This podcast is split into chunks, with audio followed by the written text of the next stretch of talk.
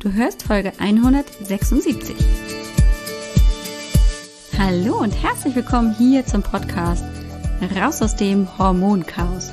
Mein Name ist Alex Broll. Ich bin Heilpraktikerin, Coach, angehende Ärztin, aber vor allem Hormonexpertin.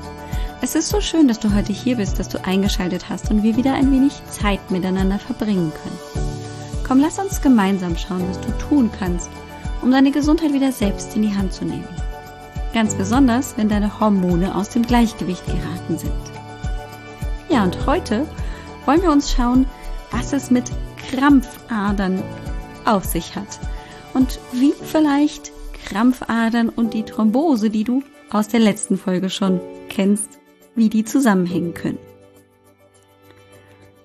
Hallo, herzlich willkommen zurück.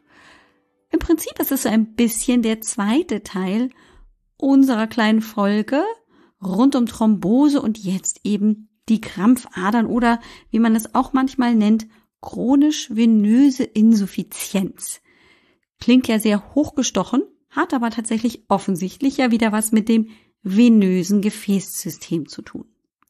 Und genau darüber wollen wir heute mal sprechen, denn sehr viel häufiger haben ganz besonders Frauen das Problem von Krampfadern, vielleicht auch von chronisch venöse Insuffizienz und natürlich tritt genau dieses Krankheitsbild, nämlich der Krampfadern, sehr viel häufiger auf als die Thrombose. Zum Glück.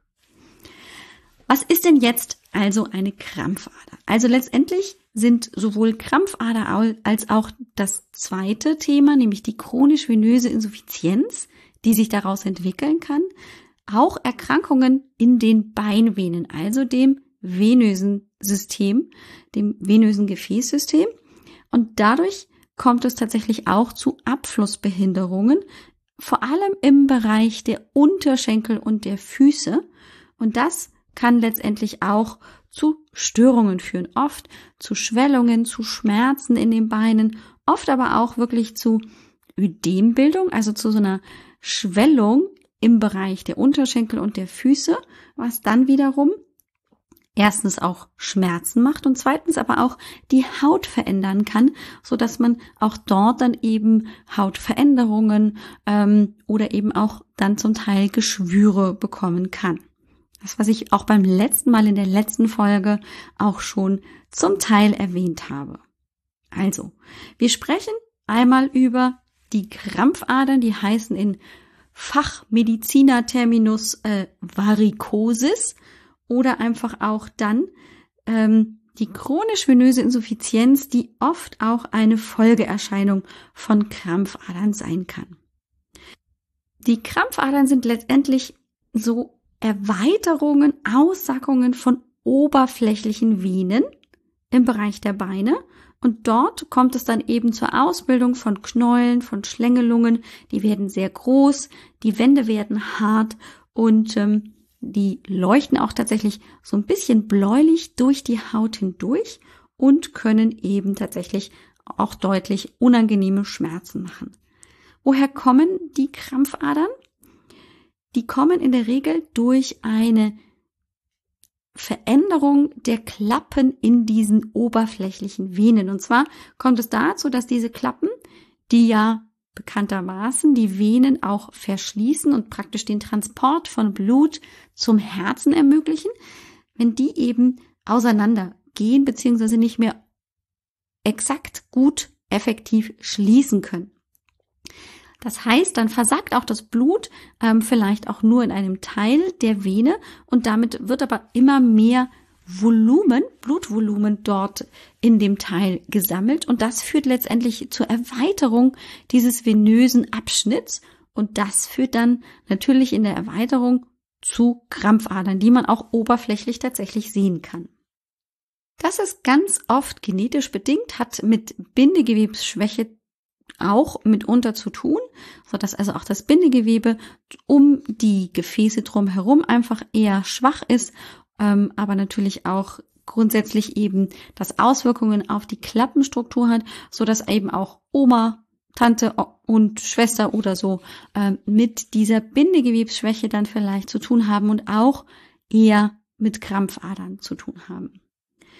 Das ist so der häufigste Teil, beziehungsweise die häufigste Ursache, warum es zu Krampfadern kommt. Das ist irgendwie vielleicht auch aufgrund von ähm, Übergewicht oder eben auch durch Schwangerschaft oder auch ähm, durch hormonelle Veränderungen es dazu kommt, dass letztendlich irgendwie das Bindegewebe nicht mehr so aktiv, so straff, so fest ist, wie es das vielleicht früher war.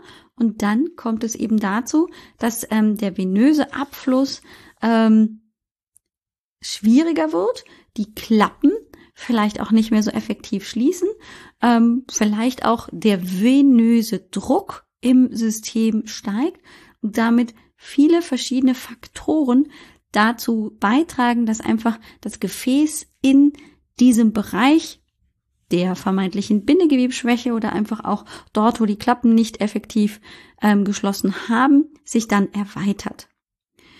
Ähm, Dinge, die den venösen Druck eben auch erhöhen können, sind zum Beispiel auch Tätigkeiten mit langem Stehen. Also erzählen viele Frauen, die eben tatsächlich vielleicht auch früher ähm, im Verkauf tätig waren oder andere Tätigkeiten ausgeübt haben, wo sie wirklich viel ähm, stehen müssen, auch ohne Großbewegung, ohne Positionsveränderung zum Beispiel oder einfach auch mit hohen Schuhen, dass auch die tendenziell dadurch vielleicht häufiger auch dann Krampfadern entwickeln. Das hat also eher den, den Hintergrund, dass das Bindegewebe schwach wird. Das hat eher also auch was mit genetischen Faktoren zu tun. Ähm, wenn wir von Krampfadern sprechen, ähm, die aufgrund von einer tiefen Beinvenenthrombose entstanden sind, dann kann das eben aufgrund dessen entstanden sein, weil eben die tiefe Beinvene ähm, mit dem Thrombus das Blut nicht mehr effektiv dorthin transportiert Richtung Herz, wo es hin soll und dann es über diese kollateralen Ausbildung, also die Ausbildung von neuen oberflächlicheren liegenden Venen, es dazu kommt, dass eben dort dann das Blut ähm, abtransportiert wird, aber diese Kollateralen einfach die Menge an Blut letztendlich gar nicht leisten können und ähm, auch damit eben eher weit werden aussacken und dann dadurch eben auch dieses, das nennt man dann auch postthrombotisches Syndrom entwickeln. Die Krampfadern sind also oft eher so ein optisches ähm, Problem, dass viele Frauen sich eben damit nicht wohlfühlen, dass man das natürlich auch sieht, dass das zum Teil natürlich auch ein bisschen Schmerzen bereitet, dass es auch vielleicht ähm, sich eher angespannt anfühlt oder auch mal zu Juckreiz oder Missempfindungen führen kann und auch mal die Knöchel und die Waden betroffen sind, dass die eher sich so ein bisschen dicker, geschwollener anfühlen und das alles letztendlich sich aber bessert, sobald ich die Füße hochlege. Das kann sich aber natürlich weiter verschlechtern. Die Gefäße werden noch weiter, ähm, die Klappen werden noch weniger effizient ähm, und alles wird praktisch immer schlimmer. Und dann spricht man letztendlich ähm, von einer sogenannten chronisch venösen Insuffizienz. Und das ähm, hat dann zur Folge, dass also nicht nur es diese typischen Hautveränderungen, also diese typischen geschlängelten Venen gibt, die wir dann eben wahrnehmen, sondern dass sich auch wirklich die Haut ganz massiv verändert, dass also auch ähm, wirklich vielleicht auch im breiteren Bereich des gesamten Unterschenkels sich ein Ödem, also eine Schwellung ausbreitet und eben auch die Haut sich deutlich verändert, eher bräunlich-bläulich wird und eben auch deutlich verletzungsanfälliger wird. Diese chronisch venöse Insuffizienz, wie man die eben nennt, muss nicht zwangsweise immer bei einem Krampfaderleiden auftreten, kann aber auch in einigen Prozentzahlen eben der Fall sein. Sie äußert sich dann meistens eben in Ödemen, also in dieser Schwellung von Bein bzw. Unterschenkel oder auch Fußgelenk und Fuß. Und dort gibt es tatsächlich dann auch so drei verschiedene Stadien, nämlich einmal Stadium 1, da bekommt man die Ödeme, aber wenn ich die Beine hochlege, wenn eben auch der venöse Rückfluss wieder angeregt wird, wenn einfach auch ähm, die Position sich verändert, eben nicht mehr alles gegen die Schwerkraft arbeiten muss, dann gehen diese Ödeme auch wieder weg. Dann kommt es aber tatsächlich auch zu dauerhaften Ödemen, ähm, so dass also auch in Ruhe das Bein chronisch geschwollen bleibt und sich das auch nicht mehr zurückbildet. Ähm, und das hat leider zur Folge, dass sich auch die Haut verändert. Dass es eben auch ähm, zur ha zu, zu Hautveränderungen in Form von Hyperkeratose, das heißt eher Verhornungsstörungen ähm, kommt, dass einfach auch die farbliche Veränderungen eintreten und dass einfach ähm, dann auch, ähm, das nennt sich dann eine Stauungsdermatitis, die sich oft bei alten Menschen findet, dazu führt, dass also Verletzungen auf der Haut gar nicht mehr gut auch heilen und regenerieren, so dass die Haut also wirklich auch sehr angegriffen und auch so ein bisschen ähm, anders als vielleicht am ähm, Vergleichsbein am anderen Bein aussieht oder auch im Vergleich zu den Armen oder der Haut des Oberkörpers ganz eigenartig vertrocknet, ähm, aber gleichzeitig angeschwollen aussieht. So kann man sich das letztendlich vorstellen. Ähm, das Problem ist dann eben vor allem bei dieser chronisch-venösen Insuffizienz, dass eben diese Verletzungen der Haut ähm, dazu führen, dass sich entweder die Verletzung eben noch weiter ausbreitet und und die Behandlung dieser dann entstandenen Geschwüre extrem zeitaufwendig und oft auch ähm, langwierig ist. Nicht nur über Tage, sondern mehr über Wochen bis Monate. Und ähm, das natürlich dann wiederum ein, eine Gefahr bietet, dass eben dort sich Keime ähm, Keime einwandern können, so dass einfach auch dann Infektionen zusätzlich entstehen können, die dann vielleicht auch irgendwann Anschluss an das gesamte Blutsystem finden und natürlich einfach viel größeren Schaden anrichten können. Deswegen ähm, sollte man natürlich frühzeitig diese Entwicklung vermeiden. Und dann ist natürlich die Frage, wie wird es letztendlich diagnostiziert? Der Weg ist ähm, einmal ganz eindeutig einmal zum Hausarzt, vielleicht auch ähm, dann zu weiterführenden ähm, Gefäßchirurgen, wenn schon andere ähm, Bereiche des Beines irgendwie offensichtlich auch ähm, deutlich infiziert wurden durch so ein Geschwür. Aber das kommt ja gerade bei den Jung Jüngeren unter uns einfach noch gar nicht vor. Und dann wird anhand der Anamnese vielleicht auch wirklich, ähm, wenn man berichtet, dass das auch familiär gehäuft auftritt, ähm, eine natürlich auch körperliche Untersuchung und vor allem eben auch ein Ultraschall der Gefäße gemacht. Dort kann man dann sehr genau den Fluss feststellen, wie das Blut, wie schnell einmal das Blut durch ähm, die venösen Gefäße fließt. Aber natürlich auch ähm, gibt es da vielleicht irgendwelche Klappeninsuffizienzen, also Probleme bei dem Schließen der Klappen und stellt dann letztendlich die Diagnose. Einmal entweder der Krampfadern, der Varizen oder eben auch, wenn es schon sehr weit fortgeschritten ist, ähm, im Bereich der chronisch-venösen Insuffizienz eben genau diese Diagnose. Therapie ist letztendlich so ein bisschen angelehnt natürlich auch an die, die wir schon kennengelernt haben von der Thrombose, nämlich die Kompression. Also sobald ich es schaffe, ähm, irgendwie die Funktion dieser Muskelpumpe ähm, zu imitieren oder einfach auch es schaffe, die Gefäße eng zu halten, dann ähm, macht es letztendlich nicht mehr ganz so viel aus, dass die eigenen venösen Klappen nicht mehr so gut funktionieren. Gleichzeitig ist es tatsächlich so, dass ähm, es sich gezeigt hat, dass Gefäßtraining, also gerade hier Training der venösen Gefäße ähm, der Beine sehr effektiv sein kann, indem man eben zum Beispiel nach Kneip, Sebastian Kneip, also nach Kneip Wasser tritt. Also einmal hier den Storchengang durch das kalte Wasserbecken oder auch ähm, das Training, äh, indem ich einfach ähm, den kalten Kaltwasserduschkopf an meine Unterschenkel halte nach dem warmen Duschen, ähm, sorgt dafür, dass einfach reflektorisch sich auch diese Gefäße zusammenziehen und ähm, das natürlich, wenn ich das regelmäßig mache, auch einen Trainingseffekt hat und gleichzeitig eben damit auch die Ödembildung, ähm, der wird vorgebeugt.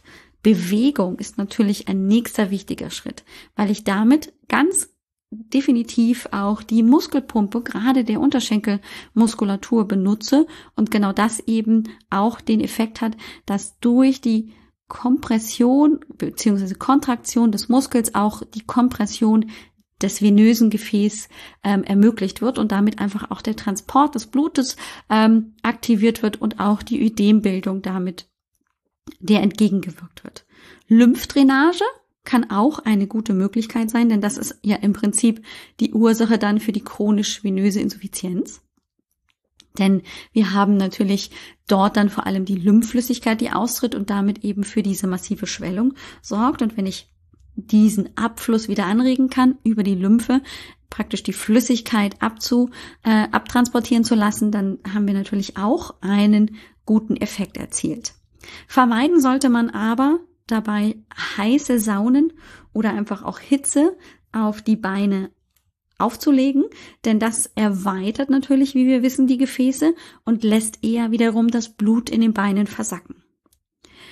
Und grundsätzlich sollte natürlich alles, was sich infiziert hat oder irgendwie nicht gut ähm, heilt, gegebenenfalls dann bei fortgeschrittener ähm, venöser, chronisch venöser Insuffizienz gegebenenfalls auch operativ versorgt werden, um einfach auch ähm, andere Schäden zu vermeiden.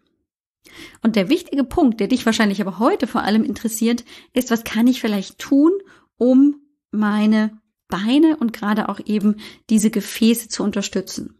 Und es gibt tatsächlich ein paar ganz wunderbare Dinge, die man regelmäßig tun kann, die man vor allem auch äußerlich anwenden kann, um eine Stabilisierung der Gefäßaktivität zu erreichen. Und zwar sind das zum Beispiel die Anwendung eines Rosskastanienextraktes. Die Rosskastanie hat nämlich folgenden Effekt auf unsere Blutgefäße, ganz besonders eben auf das venöse System, dass es dafür sorgt, dass also die Flüssigkeit, die aus den Gefäßen austreten würde, in die Peripherie und dann eben diese Schwellung, diese Ödeme auslösen würde, dass die praktisch das verhindern und die Gefäßwände da damit praktisch abdichten und sie einfach stabil machen und dass die Flüssigkeit einfach im Gefäß drinnen bleibt.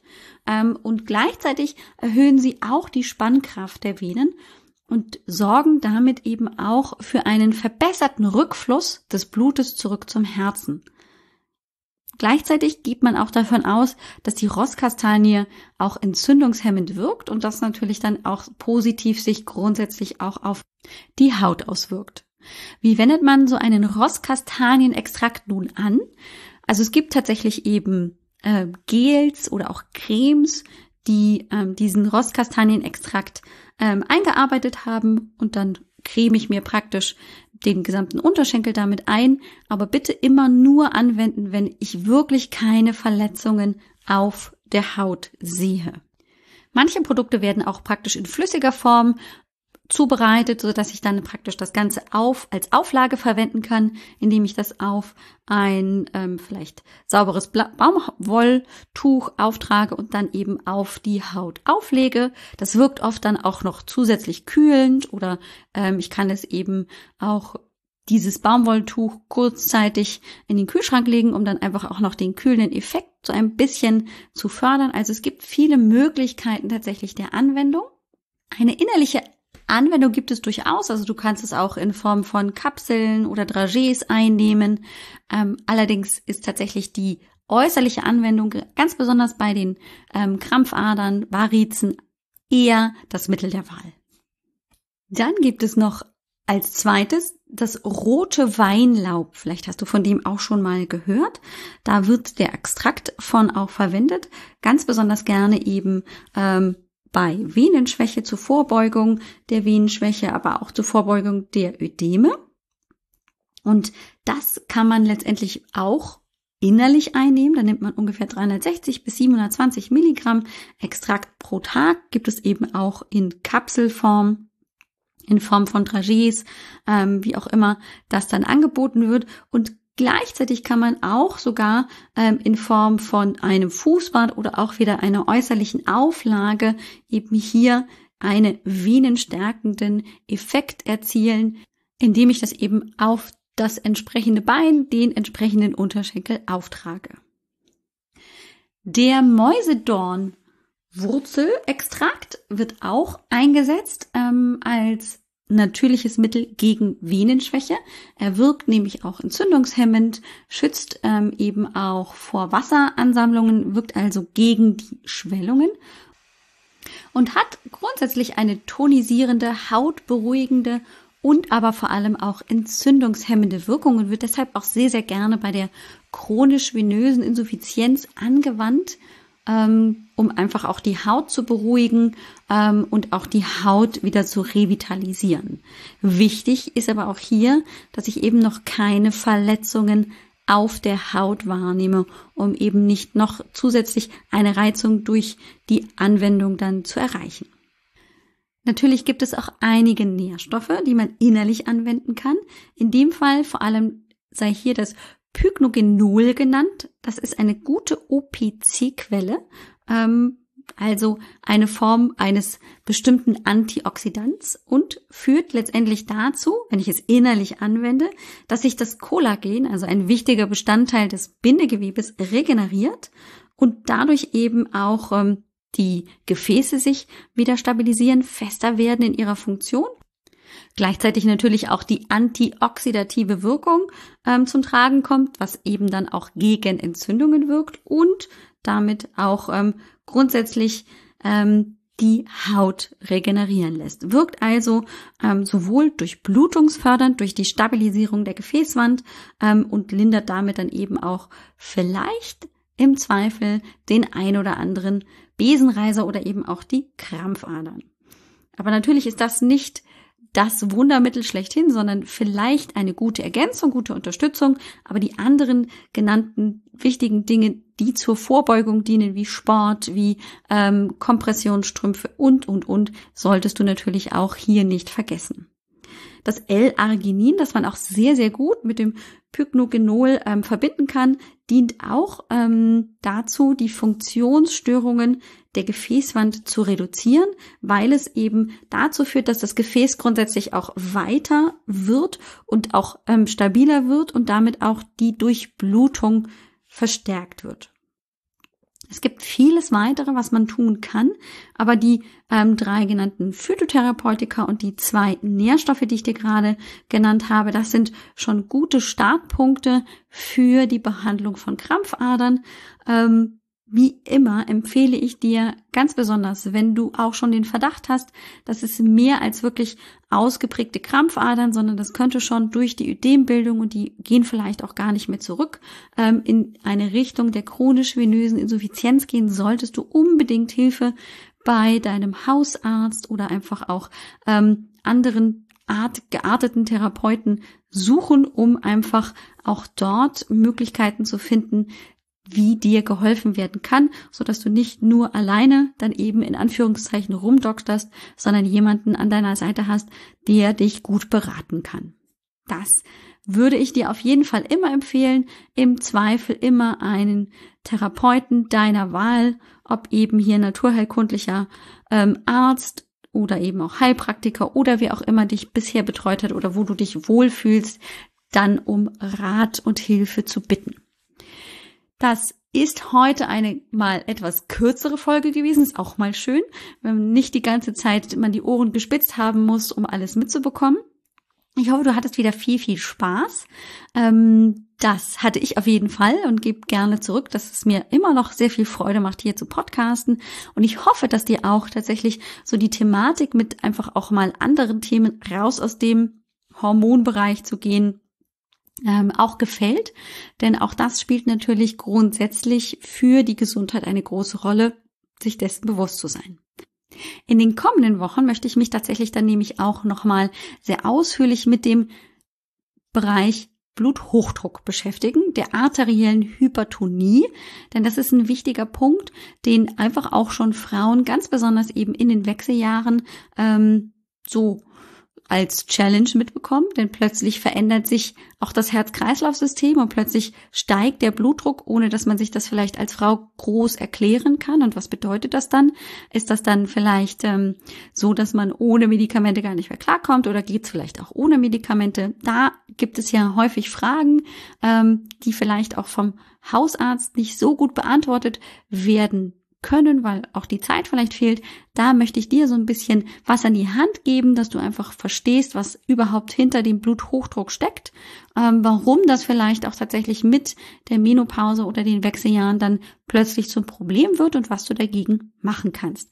Freu dich also auf ein paar nächste interessante Folgen rund um andere Themen, die jetzt vielleicht nicht mit dem Hormonchaos Chaos direkt zu tun haben, aber trotzdem mit deiner Gesundheit ganz viel. Ich freue mich drauf.